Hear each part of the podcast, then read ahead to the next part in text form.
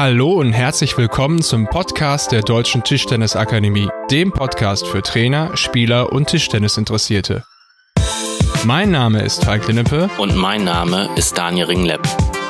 und die heutige Folge befasst sich mit dem Thema Coaching. Wir haben Helmut Hampel, Trainer von Roskopf, Timo Boll und Co. befragt, wie sein Coaching aufgebaut ist und wann überhaupt dieses beginnen sollte.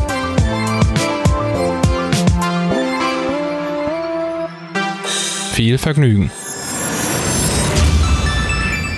Eine Frage zum Coaching. Mein Coaching in der Satzpause verläuft unter normalen Umständen typisch. Also erstmal zu Coaching. Es ist scheißegal, was man erzählt. Der Spieler muss nur gewinnen. Alles andere ist wurscht. ja, Spaß. Also für mich beginnt ein Coaching eigentlich nicht im Spiel, sondern ein Coaching beginnt vorher. Weil ich als Trainer, gut, ich, ich rede jetzt vom Hochleistungssport. Ich als Trainer muss mich halt vorher mit dem Gegner beschäftigen meines Spielers. Muss mir Videos anschauen. Mittlerweile ist ja super. Ich gehe ins Internet, ich kann auf YouTube gehen, ich kann überall hingehen. Sind alle Spieler mittlerweile im Internet ja drin. Ne? Kann mir die Spieler im Internet mir anschauen, kann mir eine Grundtaktik natürlich äh, zutage legen, wie ich es gern machen möchte. Nur da muss ich natürlich auch wieder vorsichtig sein. Wenn ich zum Beispiel als Beispiel, ich, ich analysiere jetzt einen Malon und dann weiß ich genau, was er für Fehler macht oder was er, wie man gegen ihn spielen muss.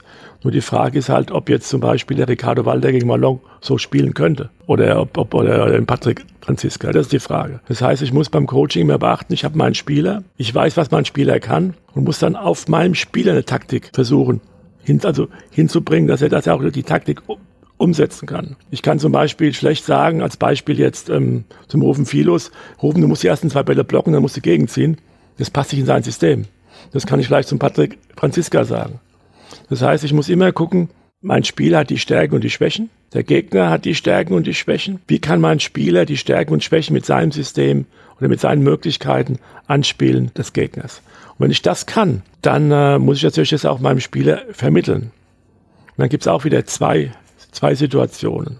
Wenn ich weiß, wenn, wenn ich, wenn ich weiß, ich habe bisschen Zeit, dann kann ich das einen Tag vorher machen. Ich mache es ja drei, vier Tage vorher, ich mache es einen Tag vorher. Und da gehe ich auch nicht zu sehr ins Detail, sondern zeige zeig die Schwächen, die Stärken, wie ich glaube, wie er spielen muss. Und dann einen Tag vorher kann auch der Spieler mit mir drüber mal sprechen oder, oder, oder, oder auch seine Meinung kundtun. Das ist wichtig, weil ich muss ja wissen, der muss ja auch zu 100 Prozent dahinter stehen. Das ist eine Coaching. Dann das andere Coaching ist, die Fortführung ist dann am Tisch. Das heißt erstmal vielleicht so eine Viertelstunde vorm Spiel und dann halt im Spiel und in den Satzpausen.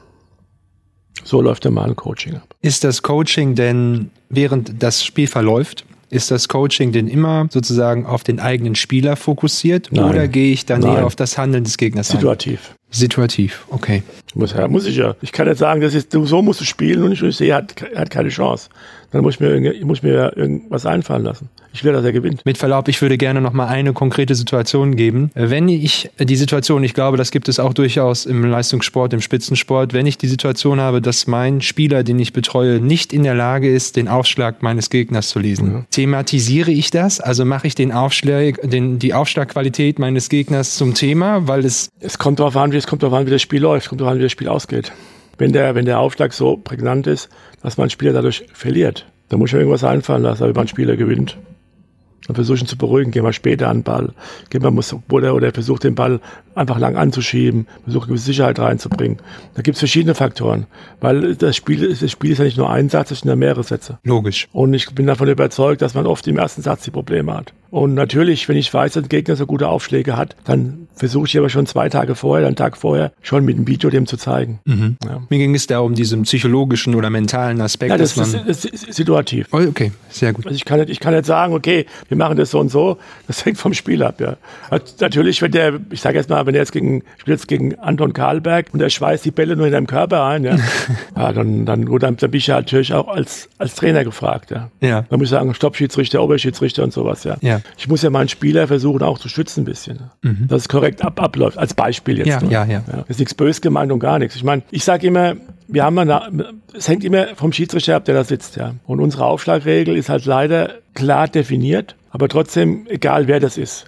Es geht jeder Spieler immer an die Grenzen. Und äh, für einen Schiedsrichter ist es natürlich ganz schwer zu sehen. Das heißt, wenn es geht ums Gewinnen, das ist durchaus jetzt angekommen. Das heißt, wenn es ums Gewinnen geht, dann erkläre ich theoretisch auch nochmal eine technische oder Balltreffpunkt-Situation, um den Rückschlag dann zu spielen. Es kommt darauf an, was, mit, es kommt Ja. drauf an, was für ein Spiel das ist. Ja. Ich kann jetzt sagen, ich mache das so und so bei dem, bei dem, es, es, es hängt von der Situation ab. Zum Beispiel, wenn ich genau weiß, ich, ich, ich, ich coach jetzt ein Timo und sage, Timo, du musst Banane auf den Ball spielen, ist okay. Dann macht er das. Wenn ich zum, wenn ich zum Lars Hilscher sage, du musst Banane spielen, der bricht die Hand. also, äh, nur als Beispiel, ja. Also das, das, ist halt, das ist halt der Unterschied, ja. Das hängt immer vom, vom Spieler und von der, und von der Situation. Okay, vielen Dank.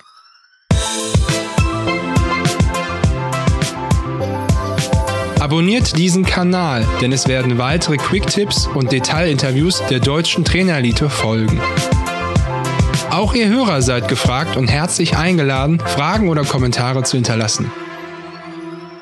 Wir, die Tischtennisakademie des Deutschen Tischtennisbundes, suchen die Zusammenarbeit. Werdet Fans und unterstützt uns, indem ihr uns weiterempfehlt.